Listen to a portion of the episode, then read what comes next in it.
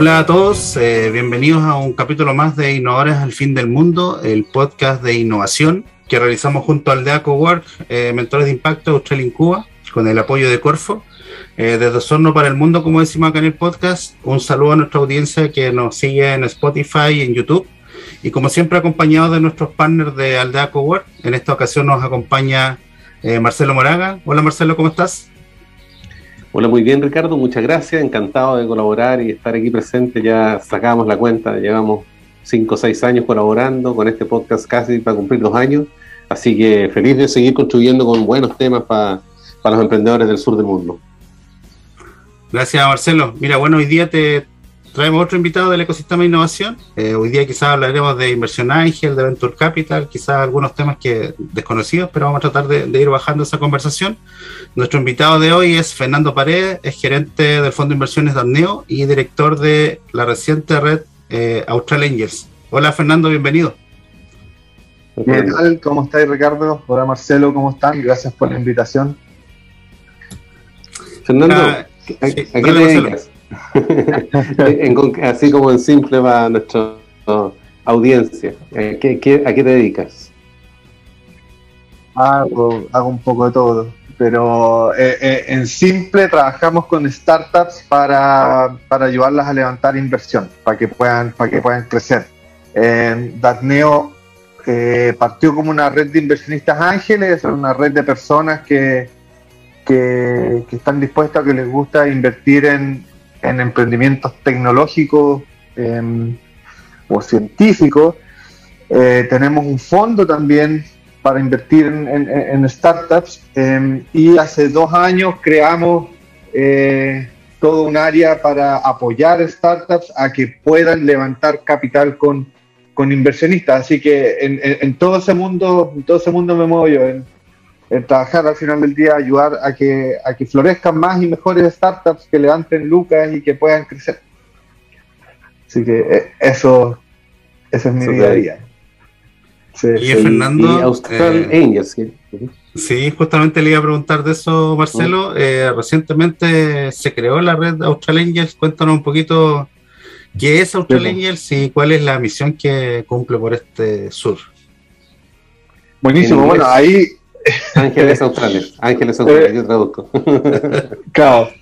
Eh, sí, pues ese es un tremendo proyecto que ahí estamos, lo estamos, lo estamos ejecutando con, con Ricardo, eh, un proyecto financiado por Corfo que parte partió hace cuánto, Ricardo, tres semanas, dos semanas partimos eh, contexto, Santiago, centralismo, entonces ¿Qué es lo que pasa? Es que todos los emprendimientos tecnológicos de Chile, eh, su gran mayoría nacen en Santiago, pero, no, pero también hay muchos que nacen en regiones, pero cuando quedan cortos de plata, a pesar de que tengan un negocio bueno eh, y que a lo mejor todavía no tienen los suficientes clientes, no hay un, no, no existe una masa de gente o de instituciones que eh, inviertan o financien estos proyectos en etapas tempranas. Lo único que hay, no sé si lo único, siempre hay un poquito por aquí por allá, pero el 90% de lo que hay es Corfo con los semillas, con los SAF, con los distintos instrumentos. Em, pero cuando hay que levantar capital privado hay que venirse a Santiago, conectarse con Darneo, por ejemplo, con nosotros, que somos una red de inversionistas ángeles, o con Chile Global Angels, que es de la Fundación Chile, o con los distintos fondos que hay acá. Pero en el sur o en el norte, nada. Em, entonces, ¿qué es lo que armamos nosotros y que veníamos hace tiempo con Ricardo hablando de eso? Es, armamos este programa que busca justamente potenciar que existan personas dispuestas a invertir en emprendimientos tecnológicos en etapas tempranas eh, estamos apuntando eh, zonas geográficas desde la región de los ríos, los lagos, Aysén y Magallanes. Em, y partimos con la convocatoria o más bien, sí, bueno, con, las inscripciones para un curso, para, formar personas que, se que, que estén dispuestas a invertir una cantidad, digamos, una proporción de sus lucas, digamos, no, en, el fondo el venture, el venture capital, el capital de riesgo, apunta a que no inviertas toda tu plata en, en, emprendimientos porque es muy riesgoso, pero sí dicen, mira, si tenéis 100, bueno, ocupa 5 para invertir en, para invertir en emprendimientos, el resto sigue ocupándolo en, las inversiones en las inversiones inmobiliarias o las inversiones que, sea que sea que hagas. Em, entonces estamos armando este curso de formación de inversionistas y a su vez un curso de formación de emprendimientos para que sepan cómo levantar capital, básicamente que sepan qué, qué, cuáles son las cosas que hay que puntualizar, cuáles son los temas que hay que, que, hay que tener súper claros al momento de enfrentarse a un inversionista para, para, levantar, para levantar inversión. Así que de eso se trata, estamos, ¿cuánto ya? Ah, dijimos ya, pues, como dos, tres semanas. Eh, y nada, súper eh, sorprendido del, del, del impacto que está teniendo. Ya tenemos vamos a tirar la, primicia, pero tenemos veintitantos inscritos en, por, el lado de los inversionistas ángeles y un número similar por el lado de los emprendimientos. Así que si todo sigue así, debería ser bastante exitoso. Esperemos. Fernando, y en este ah. mundo pandémico y con todo este cambio de la forma de conectarnos y hacer negocios, la localización del emprendedor la empresa, el equipo gestor detrás de, la, idea startup o de la empresa, sigue siendo muy importante. Eh, ¿Ustedes cómo esperan romper eso? ¿Eso ya se ha ido modificando en este periodo de pandemia? La ya no existe. Ya no existe eso, Marcelo. Se acabó. De hecho, yo estoy en Santiago. ¿Ustedes están? ¿Tú estás bien? En Valdivia ando de paso. en Valdivia y, y, Ricardo está en Osorno. Así están, así están casi todas las startups hoy día. Eh, de hecho, sin ir más lejos, yo mismo me voy a vivir a Valdivia dentro de los próximos meses y voy a seguir trabajando en la misma empresa, en el mismo, el mismo lugar en que estoy. Eh, en Datneo, de hecho, hay uno, otra persona que vive en Costa Rica, pero trabaja también como si estuviera acá en Santiago. Eh, y a nivel startups, lo mismo. Tenemos startups cuyo que tiene, hay una startup que, que, que llama mucha atención porque tiene un, un, un, fundador está en Londres, el otro está creo que en Portugal, el otro hay otro en Chile y hay otro en en, en México. Eh, y como las películas de James Bond, ¿no? Como las películas de James Bond, así con las locaciones. Como, los chistes, entró un mexicano, un inglés a un bar. No, hoy día ya no, ya las barreras ya no, ya no hay. ¿Cómo, ¿Cómo se sustenta en los próximos años? Hablemos no tantos años en adelante, sino que este siguiente año, que va a ser un tercer año con pandemia seguramente, pero más leve, pero igualmente va a estar. ¿De qué manera se va a transformar la, la, cantidad y la masa de inversionistas, empresas, gente acudiendo a Santiago como guardando las proporciones, van hordas de startuperos a San Francisco, California? ¿Cómo eso se empieza a modificar en este, en este próximo año? ¿Realmente va a seguir el, peregrinación hacia estos lugares de, en Chile, Santiago, en Estados Unidos, San Francisco, California, o se aminora? ¿Han visto ya algo de eso? Cuéntanos un poco cómo lo ven ustedes en este siguiente año. Eh, no sé, me pillaste con la pregunta. Yo, yo, yo creo que, o sea, como, como, toda, como todas las cosas, eh, cuando, cuando pasan esto, esto, entre comillas, bueno, entre comillas, estas crisis, em, siempre hay cambios, hay cambios súper super fuertes.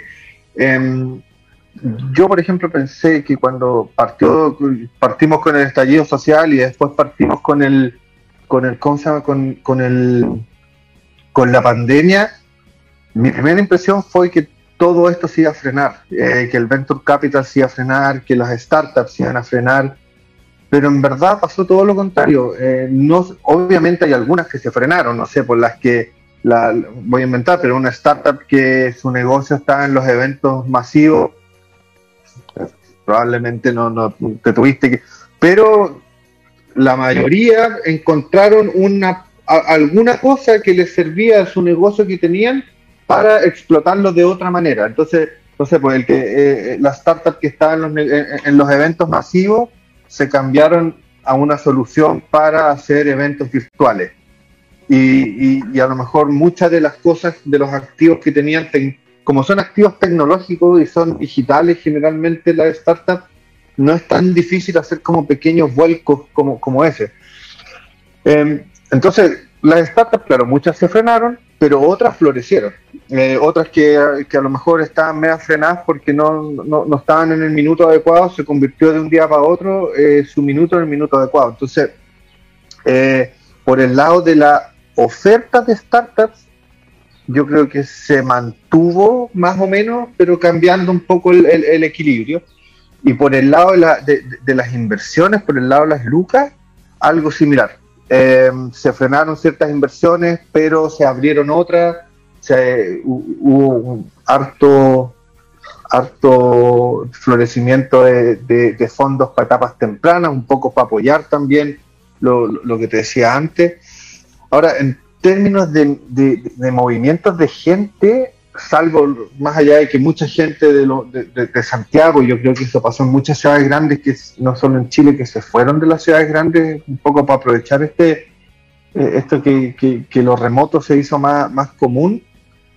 Eh, pues creo que no, no, ha variado mucho y, lo remoto está ayudando un poco a que todo esto se junte, digamos, a que las startups de Arica igual puedan levantar plata en Santiago y así, sucesivamente. Yo creo que aparecieron un poco de otros centros para generar negocios, nuevas startups o nuevas inversiones. Por ejemplo, en un momento dijeron, oye, Silicon Valley murió, sigue vivo, pero apareció Miami, por ejemplo. Después dicen, oye, ¿sabes qué? Eh, Santiago está todo concentrado, pero empezaron a, trasladarse muchos fundadores, muchas startups a Valdivia, a Puerto Vara. Concepción. Concepción, entonces eh, hay una movilidad bastante interesante y que creo que eh, para Australia ahora le va, le va a favorecer mucho, porque en definitiva hoy día no hay una ubicación geográfica para poder hacer crecer la startup. O, lo único que va a estar en beneficio es que vamos a poder conectarnos quizás con más personas, que es lo que me gustaría conectar ahora, es eh, cuál es el perfil de, inversionistas ángeles que, se van a buscar hoy día en, en, Angels, porque tenemos una diversidad de empresarios en, el territorio que quizás no están muy acostumbrados a ese proceso. Sí, eso, Judy, complementando la, pregunta de Ricardo, ¿de qué manera eh, Austral Angels eh, aporta al cambio cultural?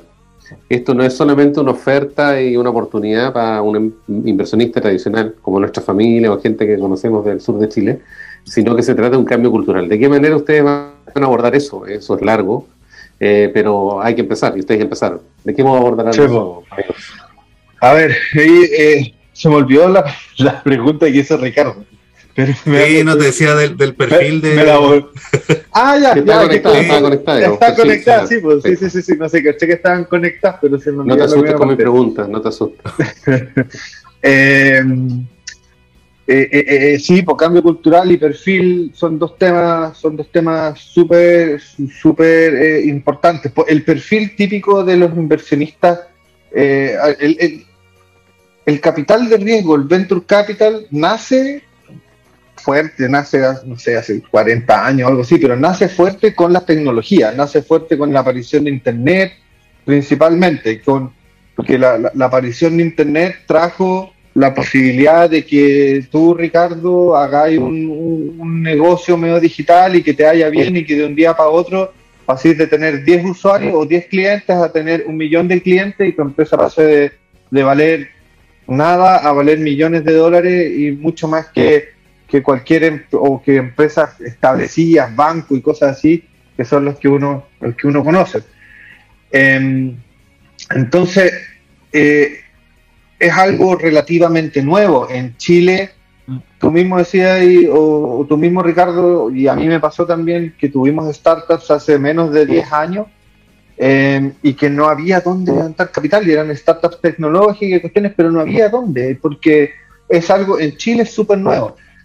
Em, y asimismo, o sea, el, capital de riesgo es nuevo en Chile, debe tener 15, 10, 15 años, no mucho más que eso. Em, y por lo tanto es algo que viene un poco a cambiar la, la, visión o a cambiar la visión de inversión. Que antiguamente, o incluso hasta hoy, lo principal en que se invierte es en es en bienes inmuebles, es en empresas tradicionales, es en campo, es en depósitos a plazo, o sea, cuestiones que tienen muy bajo riesgo. Em, versus esto otro capital de riesgo que se llama capital de riesgo porque tiene mucho riesgo. Entonces, ¿de qué, eh, qué perfil estamos buscando o, qué, o cuál es el perfil de la inversión ángel? Es un perfil que tenga que, esté dispuesto a correr un poco de riesgo, que esté dispuesto a agarrar un pedacito de la torta, y siempre hablamos de un pedacito, no, no hablamos de que invierte, déjate de hacer lo que estás haciendo e invierte todo en capital de riesgo, porque sería, o sea, como ir al casino y, y, agarrar tu billetera y ponerlo al rojo o al negro y, y, esperar que te y esperar que te que justo salga ese color. Em, entonces, el, perfil que se busca es un perfil de personas y obviamente también empresas, después podemos meternos a eso, pero principalmente de personas que estén dispuestas a agarrar un trocito de sus inversiones e invertirlas en emprendimientos tecnológicos a la espera de que obviamente este emprendimiento crezca y después poder vender la participación. ¿Y cómo, y cómo empujamos eso? Educación. O sea, no, educación y formación. No, creo yo que no queda mucho más educación y formación y para que la gente se, o los, estas personas se, formen y se eduquen, hay que posicionar el tema. O sea, eh, que es algo que estamos apuntando también con nuestros Angels, es que el tema del capital de riesgo en emprendimiento de base tecnológica, de base científica, ojalá en los verticales en el que el sur, en el que el sur somos potentes, no sé, por la salmonicultura, el agro, eh, ayúdame. El turismo. Eh, el turismo. Eh, ¿Cómo se llama la de los choritos? la mitilicultura. la isla. Hay, hay, varias industrias que en el sur son súper potentes y que debería fomentarse mucho el que empiecen a salir emprendimientos en esas áreas. Tenemos una, gran, una muy buena posición en esas, en esas industrias, con innovación y tecnología en esas industrias, y si a eso tú le sumas capacidad de invertir y de que haya financiamiento temprano, porque obviamente los bancos no invierten ahí, eh, chuta, debería ser algo que cambie de a poco la, la, matriz productiva del país, que para allá vamos.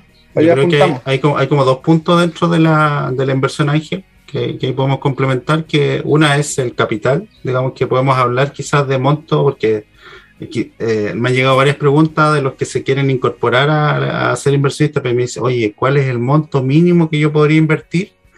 Y realmente qué yo puedo aportar. En definitiva, tú dices, tenemos unas par de industrias en, no tantos kilómetros a la redonda, unas tres o cuatro industrias, donde hay mucha gente que tiene experiencia en eso, experiencia en apoyar quizás una solución tecnológica que aparezca en el sector, y más encima un, capital. Eh, cuando se juntan esos dos componentes se vuelven poderosos. Eh, ¿cuál, crees tú que es el, mínimo, los tickets que podríamos eh, comunicarle a la, audiencia de, que quieran invertir? Mira, en general, eh, está, el, está el óptimo y está lo, lo más frecuente. El óptimo es que sean tickets grandes, grandes digo, 50 mil dólares. ¿Cuántos son 50 mil dólares? 30, 40 millones de pesos o sea, que una persona pueda poner un monto así. ¿Por qué? Hay que verlo desde el otro lado, hay que verlo desde el lado del emprendimiento. Para un, em, para un emprendimiento, un emprendimiento con 30 millones de pesos no es mucho lo que hace. Eh, una ronda ángel, o sea, cuando salen a levantar, a buscar inversión en estas primeras, en estas primeras etapas, siempre buscan entre 100 millones, 150 millones de pesos, que eso da como para apretar el acelerador fuerte un año. Un año, entre un año y 18 meses. Con esa cantidad de plata, en esa cantidad de tiempo, se deberían lograr hitos grandes, hitos suficientes como para ya parar un buen equipo, ya tener buenos clientes, ya tener un producto o un servicio bien estructurado que funcione bien y generalmente de ahí se sale a buscar plata de nuevo, ya no, ya no 100 millones, probablemente 300 millones, 250 millones, los montos son más o menos estándar. Em, y de nuevo esa etapa ya no es para crecer solamente, voy a en el sur, sino que es para crecer en todo Chile y tener los primeros clientes en otro país. Y después vamos al siguiente escalón, que es vámonos a comer eh, o vámonos a, ganar todo Latinoamérica o tres, cuatro países. Em, Entonces, en términos de monto, lo ideal es que, es, que, las, es que las personas piensen en poner tickets no menores a 30 millones. Pero, obviamente eso no, no, es lo más frecuente porque estamos hablando de un monto más o menos grande. ¿Qué es lo que nosotros recomendamos a un inversionista ángel para que sea el mínimo? Siempre hablamos de unos a 10 mil dólares. ¿Esos son cuánto hoy día? 8 millones de pesos. Porque con 10 mil dólares eh, se puede, ya se puede estructurar algo, eh, ya se puede armar algo, eh, se pueden armar vehículos que se llama, que es juntar a dos, tres, cuatro personas que están poniendo 10 mil y hacer como que es una sola inversionista que está poniendo 40 mil, 50 mil. Pero cuando ya estoy hablando de que ponen mil dólares o 500 lucas o un palo, ya es demasiado poco. Y al final se convierte en un cacho para el emprendedor porque tiene que estar lidiando con imagínate que de un millón, si necesitaba 100, tendría 100 personas que le pusieron plata. O sea, se transforma en una asamblea casi, casi claro, de armar sindicato. Claro, no, pero imagínate que hayan 30 que son agujas y que te están llamando todos los días para preguntarte y después, entonces se convierte en un, se convierte en un caos. Entonces, lo ideal, lo desde el punto de vista nuestro, estando al medio entre startups e inversionistas, lo ideal es pensar en 20, 30 millones de pesos para poner en un, en, un emprendimiento. Em, pero lo esencial no es, o sea, como lo que decías tú, pues no es solamente la plata. Lo ideal es que eh, si es que el inversionista es alguien que tiene eh, mucho conocimiento en una industria en específico, lo ideal es que invierta en emprendimientos que están en esa industria, cosa que pueda ayudarlos también, que pueda, eso es lo que se llama capital inteligente, que no solamente entrega la plata, sino que entrega plata y conocimiento. Entonces, te ayudo a, mejorar tu servicio, te ayudo, cuando digo te ayudo es nos ayudamos, si ya invertí plata soy como, soy, soy como parte del negocio también. Entonces, te, ayudo al negocio a encontrar clientes, ayudo al negocio a encontrar partners, a escalar otros países, etcétera, etcétera. Sí, Por ahí ¿qué, diferencia, ¿qué diferencias tiene, perdón, entrando en el, en el curso de formación de inversionista y de ¿Mm? eh, startups para recibir inversión? Eh, ¿Qué similitudes y diferencias tiene esa formación? Para startups y para personas. Para saber, para saber en cuál de los cursos me meto. Eh, ya, pues bueno, tú, a ver. está muy bien, hay que invertir. sí, pues está bien. No sé, ¿cuál es la diferencia? Claro, uno es que, a ver, hay, vámonos de lo, de, lo más general más específico. Lo, lo principal es que un curso, el, de, el, para el formación para inversionistas ángeles, apunta a entender cómo funciona la lógica del capital de riesgo, cómo, cómo, eh, cómo evaluar cómo evaluar emprendimientos, cómo funciona la mecánica de inversiones, que es distinto a invertir en, voy a inventar, que te, compraste un departamento y lo pusiste en arriendo, voy a inventar las cifras, pero te gastaste 100 millones de pesos y todos los meses te llega el arriendo que son 500 lucas y tú estás pagando un dividendo 400, entonces te sobras una colita y perfecto. En el capital de riesgo es nada que ver, tú inviertes los 100 millones y tenéis que esperar un par de años para vender tu participación y ojalá cuando vendas esa participación te llegue mucho más de 100 millones. Entonces, se, dice que son inversiones muy poco líquidas porque tú no tienes la capacidad de ir y vender el departamento como lo harías con, con de ir y vender tu participación, no, no, no, no, es tan, no es tan fácil. Entonces, toda esa lógica es lo que se enseña en el curso de inversionistas ángeles desde los montos de inversión, cómo evaluar una startup. Evaluar una startup tiene distintos ángulos. Em, tienen o no tienen un buen equipo, eh, el equipo se complementa entre sí o no se complementa entre sí, conocen la industria, tienen un, servicio que es fácilmente replicable o fácilmente que crece fácil. Por ejemplo, te voy a inventar un caso, pero es distinto una startup o un emprendimiento que tiene un servicio que es 100% digital y que el cliente puede aparecer en Finlandia, en España, en Valdivia, en Corral, en Osorno. Eso es muy distinto a un emprendimiento que para tener un cliente más tiene que ir y llevarle un, algo físico y después tiene que ir a mostrarle cómo funciona Entonces, eso es algo que la persona que quiere ser inversionista a lo mejor no lo conoce. Entonces, tiene mucho de formación de eso, de cómo identificar startups que son invertibles y que son buenos negocios. Obviamente, lo que se quiere evitar ahí es la prueba y el error, porque la prueba y el error es muy caro. O sea, si tú metiste 30 millones de pesos y fallaste, no, no, no, no, es muy buena noticia. Entonces, lo ideal es que lo, ideal es que tú sepas cuáles son las variables críticas a la hora de evaluar una startup en la que hay que invertir.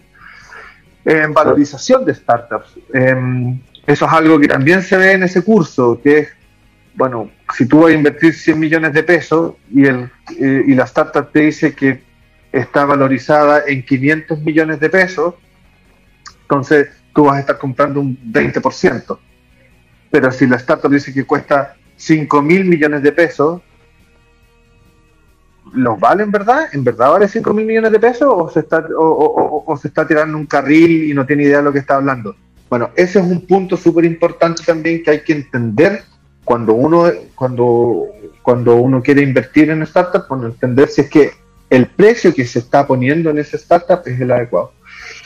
Entonces, todo esto por el lado del inversionista y después está por el lado de la startup. las startups de partida tienen que entender o tienen que aprender que eh, el levantar capital no, no, no, no, no, es un, no es que la startup esté pidiendo un favor, no es que la startup esté pidiendo limosna, no es que la startup esté pidiendo eh, como filantropía, sino que es al revés.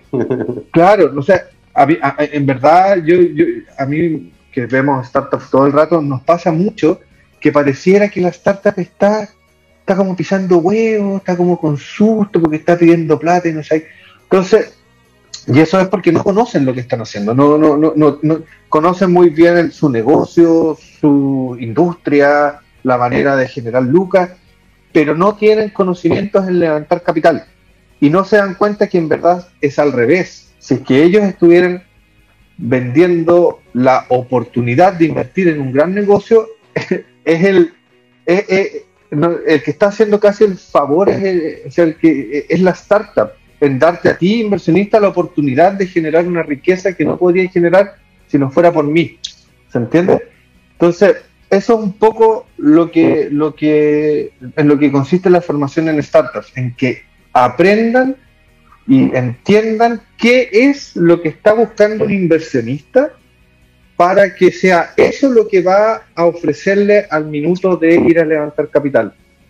Que tiene que ver mucho con lo que les decía antes, el modelo de negocio, la industria, el equipo. al final son los mismos temas, solo que de un ángulo distinto. Entonces, esos son, pues, esos son los dos, esos son los dos cursos y son las dos, los dos temas. Y, y qué es lo que, cómo está armado todo esto es que está el curso para inversionistas, está el curso para, para startups, que tienen algunos módulos comunes, pero duran más o menos lo mismo, y que cuando termine, ¿y cuántos son, Ricardo? Son un mes y medio, dos meses que, se, que, duran los cursos. Cuando terminen, las startups que formamos van a presentar frente a los inversionistas que formamos, tratando de levantar capital. Entonces, y ya tuvimos el ejercicio.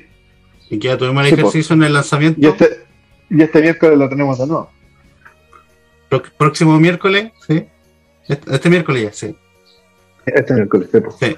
Este miércoles ya en la segunda versión, en la primera versión, ahí eh, la preparación que tuvieron junto al equipo de Andeo fueron tres eh, startups, digamos, que, que vienen de darnos los así que en ese sentido estamos muy contentos porque el filtro no lo hacíamos nosotros, lo hacían ustedes, la preparación era de ustedes también, exigente, bastante exigente. Algunos sintieron la presión por dentro, que, justamente es bueno que lo que tú mencionas desde el que el startup conozca, que no solamente ir a pedir plata porque me falta o, darte las gracias porque tienes un tremendo hallazgo tecnológico, que no siempre va a ser un buen negocio, entonces, ese, ese desafío es súper importante y lo van a volver a vivir otro grupo de, de startups eh, en, la próxima versión del Demo Day, que, obviamente vamos a dejar por ahí los links en, el, en los créditos del, podcast para que se sumen. Así que. Todos invitados.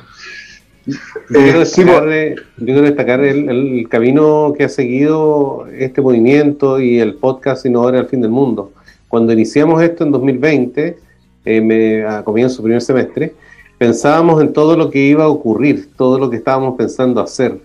Y vemos, con todas las dificultades que el mundo entero ha enfrentado, que estamos viendo resultados, estamos viendo tres startups que han clasificado o, han, o han aplicado muy bien para estas rondas de financiamiento. Estamos viendo que el portafolio de empresas atendidas por incubación, mentoría, eh, a raíz de nuestro programa Alno Sorno que llevamos con, con Aldea Cowork y nuestros aliados Australia Incuba y Mentores de Impacto, eh, está generando resultados concretos desde las regiones de Chile. Así que yo por lo menos me declaro muy, muy contento de, que esto que planificamos como una posibilidad está eh, produciéndose. ¿Sí o no, Ricardo? Así es, aparte que es un camino natural, o sea, creo que faltaba hace muchos años, cuando me acuerdo levantamos capital, por ahí convencimos a un grupo de hermanos que juntaron estas lucas, tenían, me acuerdo, entre 10 o 15 millones, si no mal recuerdo, unieron su esfuerzo, hicieron un pozo mayor como el que tú dices, Fernando, y levantamos, avanzamos súper rápido y después tuvimos que ir a Santiago porque no había esta oportunidad acá. Así que lo, lo, bueno es que ahora sí va a existir la oportunidad acá en el sur y esperamos que en nuestros auditores exista algún inversionista o un empresario o un profesional joven sobre todo, que ahora no han, los que más han sumado hoy día son profesionales jóvenes que quizás tienen mm. algunos ahorros importantes y dice, ¿sabes qué? Yo quiero apostar porque se subieron un poco en, este, en esta generación de cambio, porque las startups también generan cambios, no, solamente que sea un, negocio por, porque sí, sino que también están generando, eh, multiplican los empleos también. Hace poco salió ahí un indicador de Endeavor que la, la Scale Up, y que habían varias en, en, la región de los lagos, por ejemplo, habían generado mucho más empleo que las empresas tradicionales. Entonces, también hay, hay un rol de la startup también que es importante que los inversionistas también sepan dónde colocan la plata que, no es colocarla en cualquier parte. Ah. Sí, pues, y de hecho, no, no, como decís tú, em, no, estamos, no, eh, no, estamos solos tampoco en esto que estamos haciendo. Eh, están eh, en, Puerto Vara, está en Devor Patagonia, en Puerto Vara hay un primer fondo de Venture Capital, en Conce también eh, se está, se está eh, saliendo fondos. En Temuco ya hace hartos años que está posicionado como un foco, como un foco de desarrollo tecnológico. Hay, hay varias, varias oficinas eh, o consultoras más bien de desarrollo tecnológico que tienen, que tienen el foco allá. Hay fondos, fondos internacionales que también tienen oficina en Temuco. Entonces, de a poco está pasando esto y nosotros un poco, eh, todo lo que estamos conversando, bueno, ustedes con el, con el, con el, con, el podcast que partieron ya hace casi dos años, nosotros ahora en conjunto que estamos empujando esta cuestión en el sur, todo apunta un poco a eso, a descentralizar esta cosa eh, y que, porque al final del día las capacidades y los conocimientos están relativamente bien distribuidos y lo que no está bien distribuido son las oportunidades de financiamiento muchas veces. Y eso es lo que y eso es un poco lo que estamos empezando a empujar. Em, y, o sea, más que empezando a empujar, nos estamos sumando nosotros en conjunto eh, con todo lo que estamos haciendo a, que esto se acelere y no solamente que se acelere y que pase durante, el, durante este tiempo que estemos haciendo las cosas, sino que después se genere inercia y quede. Eh, y, que, y, que no dependa de, de Ricardo, Marcelo, Juanito, Fernando, que estén empujando, sino que ya, que ya vaya quedando como una capacidad instalada y que, se, que se vaya posicionando, o que más que se vaya, que quede posicionado el tema eh, localmente en los distintos, en los distintos, en los distintos polos, digamos. ¿Cómo, ¿Cómo, hacemos para, para ejemplificar mejor a nuestra sociedad? Ahí hablo de las regiones sur, especialmente Osorno, que es mi base, y otras ciudades aledañas con una base agropecuaria neta, que genera mucha riqueza y que hoy día está eh, en un super ciclo de alimentos, viviendo también un buen momento. Pero ¿de qué manera hacemos nosotros para traer ejemplos cercanos, eh, casos del vecino que, o, el, socio de la empresa agrícola mm. que invirtió en esto, o el hijo que probablemente lo vio porque lo vio en Santiago y entonces apostó por ello. ¿Cómo llevamos este nuevo mundo, esta nueva economía al modelo de economía tradicional, antigua o directamente economía vieja, que si bien es súper importante, pero no es nueva economía. ¿Cómo lo hacemos? Planteo, porque yo no tengo respuesta y parece no ser muy fácil. No, nada.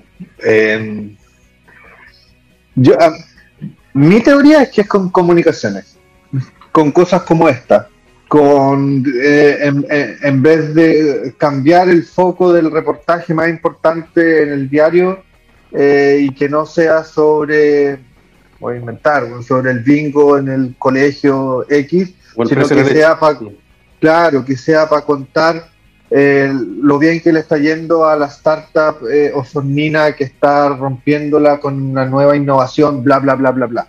¿Cachai? Pasa, y a mí me ha pasado, y yo creo que eh, a, ustedes también, o al menos lo han visto, que tratar de meter un tema en medio y tratar de posicionar algo es súper complicado, porque como que la parrilla está completa con lo típico, con hablar de lo que dijo, sorry el, sorry el, el, el, vocabulario. Eso lo editan, por favor. Lo que, lo, lo, que dijo el senador por la región de las no sé cuánto acerca de... Compadre, cambiemos un poco el foco. Yo creo que, eh, o sea, los medios tienen algo que hacer ahí, pero también creo yo, nosotros, y voy a hablar como nosotros, como las instituciones que estamos empujando esta cuestión, tenemos también que hablar mucho más de lo que hacemos. ¿Cachai? Yo siento que muchas veces, como que como los caballos, como que hacemos así, nos ponemos a correr, a trotar eh, para que la cuestión sacarlo adelante, pero nos olvidamos de lo importante que es gritarle a todo el mundo para que se posicione lo que uno está haciendo, que es un poco lo que estamos tratando de hacer hoy día con, con, con Angels, que es posicionar el tema, ¿cachai? Para que, para que se vaya, eh, para que vaya estando en el, ¿cómo se dice? En el Vox Populi. Sí, Fernando, no es tan fácil, pero dale, Marcelo. No, tú tocas un punto que vemos con, incluso con dolor o con frustración muchas veces, los que hacemos cosas distintas en un lugar eh, sureño como esto, esta ciudad que hemos revisado y que estamos nosotros ahí, eh, porque justamente eh, cuesta mucho llevar noticias positivas, muchas veces los medios, da la contingencia económica, publicitaria, tienes que pagar por un y reportaje para generar una, nota. Eh, y de alguna manera también pasa de que eh, nos, nos, encontramos y nos juntamos en el ecosistema de los lagos, por ejemplo, es un caso que va muy bien en los lagos en general, pero ocurre de que habemos puros vendedores. Es como un mercado donde hay puros stands de venta, de venta de mentoría, de capital, de coworking, de etcétera, y faltan compradores en ese gran, en esa gran feria. Entonces, eso es el tema que nosotros tenemos que lograr entre todos, finalmente desarrollar mercado, mercado de inversionista, mercado comprador, mercado exportador, mercado de personas que abran la caja negra en el comercio exterior, porque de alguna manera el exportar no es solamente para grandes empresas, hasta ahora lo ha sido, pero no tiene por qué ser así, no es tan complejo exportar servicios y productos. Entonces hay que llevar un poco a eso, hay que en todos estos esfuerzos tratar de ir comunicando, pero conectando mm. mercado con oferta. Eh, y ese es el desafío. Eh, no es fácil, pero tenemos que entre todos y todas lograr dar con esa clave, porque de, otro modo nos transformamos en un gran mercado o feria llena de stands, mm. pero con pocos compradores. Sí, porque que es bueno lo que dice Marcelo, que tenemos que convertirnos nosotros mismos también en compradores. Sí, Es, que yo, claro. Sí, es que creo yo. Dale. No, es que, hablamos mucho de neuroventas. Hay que hablar de neurocompra. Neurocompra. sí, sí pero ¿cachai? Que yo, creo yo, y, y, a lo mejor ya nos estamos yendo muy a la profunda, pero es como parte de lo mismo, porque hay una versión al riesgo a cambiar el proveedor que me está haciendo el mismo servicio durante años de la misma manera.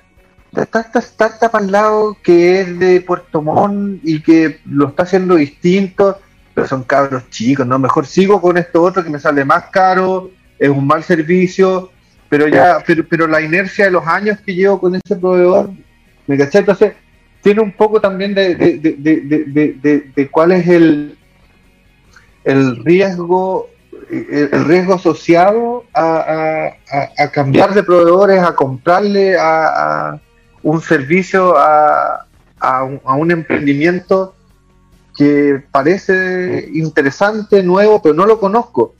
Em, ese es el típico riesgo del que no quiere no quiere quemarse en la empresa y no quiere, no sé, por el gerente de producción que le parece muy interesante esto que está haciendo, pero no lo contrataría nunca porque si llega a, no funcionar, toda la producción se me va, ¿cachai? Es la clásica de que se escucha, ¿dónde lo hiciste antes? Trae tu muestra, quién le vendiste previamente? ¿no?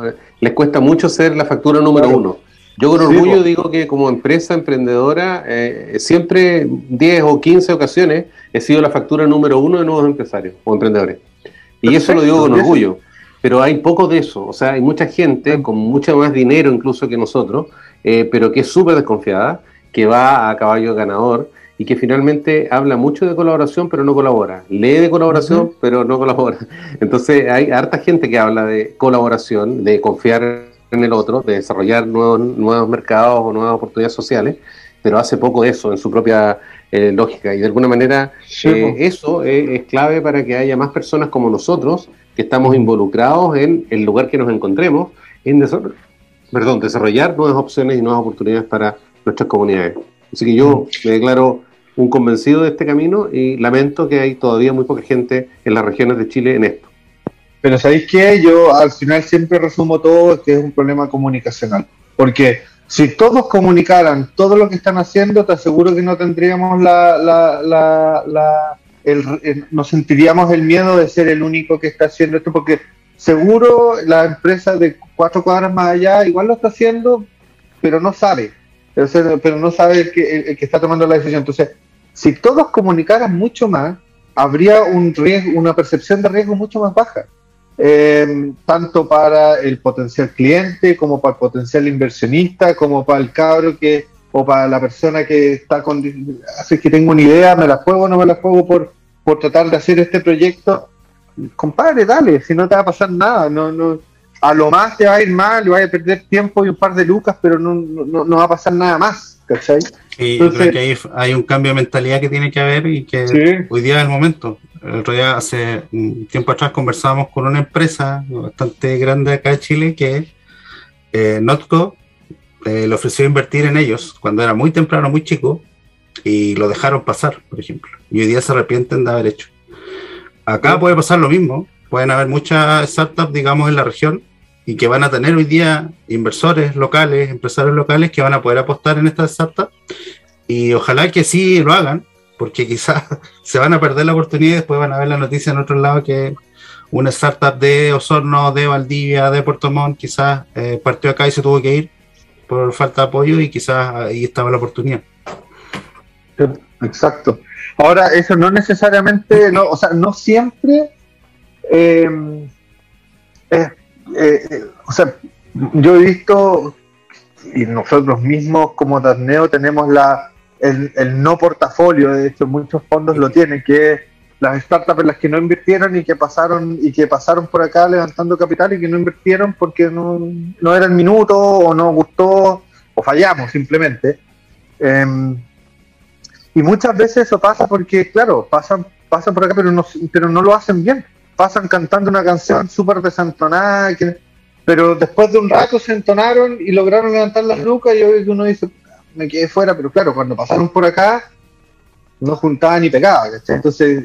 eso, es lo bueno del taller de startup, que ahora sí van a entender por qué tienen que pasar por ciertas etapas. Mm. Sí, pues, sí. De ahí, al final, eso sí que es prueba y error. Eso es eh, para una startup, para levantar capital, es hablarle a 100 potenciales inversionistas para que uno para que uno invierta. Pero cuando uno invierte, el segundo es mucho más fácil que invierta, porque, de nuevo, percepción de riesgo ya, ya, la, primera, venta. Cuesta. lo mismo. Sabes que yo justamente no quiero llevar todo eh, y en mi propia vida emprendedora al mundo startup y siempre tenemos estas conversaciones con Ricardo. También pienso que el, comercio, la compra-venta, los servicios tradicionales tienen un espacio, no para levantar capital probablemente, pero sí para levantar ventas.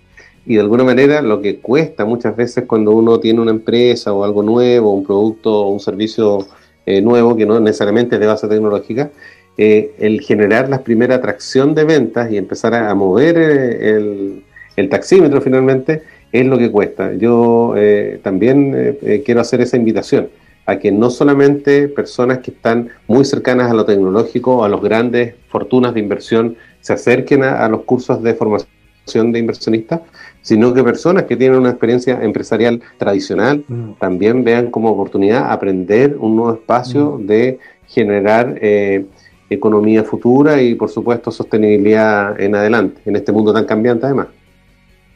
Sí, pues, sí eh, la, en fondo, el, eh, seguir haciendo todo tal cual lo hemos hecho durante los últimos 200 años nos va no vamos creo yo no vamos a no vamos a salir de lo mismo. Eh, la gracia de esto de este mundo es que sí pueden salir cosas nuevas sí pueden salir cosas que, que muevan la aguja y como decía como decía eh, Ricardo creo que lo dijo que hay varias scale-ups en los lagos que solamente que, han sido las que más han generado empleo porque están haciendo cosas innovadoras, cosas nuevas, eh, mucho de eso, y un poco como conectando con lo que hablábamos al principio, hoy día todos los emprendimientos parten globales al, tiro. Eh, claro, hay, cosas que de repente no puedes partir global eh, porque hay, hay equipos o hardware o, o qué sé yo,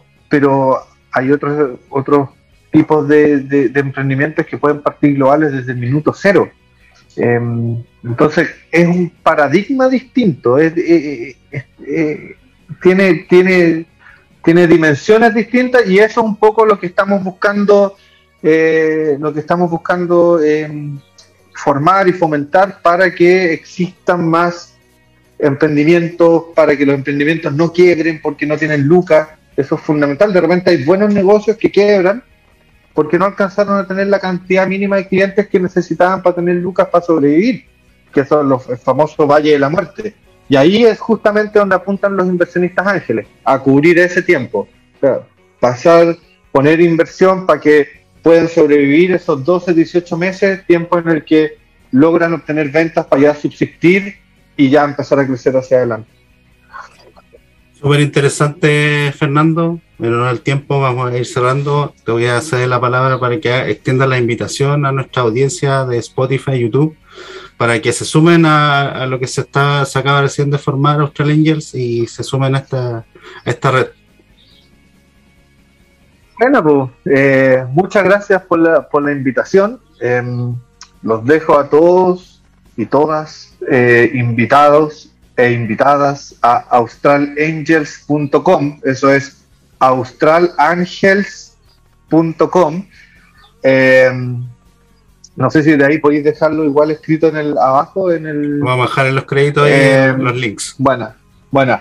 Eh, hasta el 3 de diciembre vamos a estar con, con las inscripciones abiertas tanto para el curso de inversionistas ángeles como para el curso de startups. Y después en mayo va a haber una segunda versión eh, que va a ser lo, mismo, eh, no son la misma, eh, los mismos cursos dos veces. así que los invitamos a que se, a, que se inscriban y a que empiecen a, a, seguirnos en nuestra red social en que estamos, que es LinkedIn. y nada, pues cualquier cosa, si tienen dudas, preguntas, en la misma página de Austral Angels pueden, eh, eh, pueden coordinar una llamada con, con, el equipo que está detrás de, la iniciativa para dilucidar dudas o oportunidades o distintas cosas. Así que eh, ahí vamos a estar para todos y, nos vemos pronto en el sur. Muchas gracias de nuevo por la invitación. Buenísimo. Gracias, Fernando, por aceptar la invitación. Gracias, Fernando. Nos vemos en Osorno día prontamente. Nos vemos pronto. Un abrazo grande. Muchas gracias, Marcelo, por por unirte de nuevo a un capítulo más del podcast. Así que yo le doy la cordial despedida ya a toda nuestra audiencia. Así que nos veremos en nuestro próximo capítulo en Innovar al fin del mundo. Que esté muy bien. Chao. Un abrazo. Igual, que estén muy bien. Chao.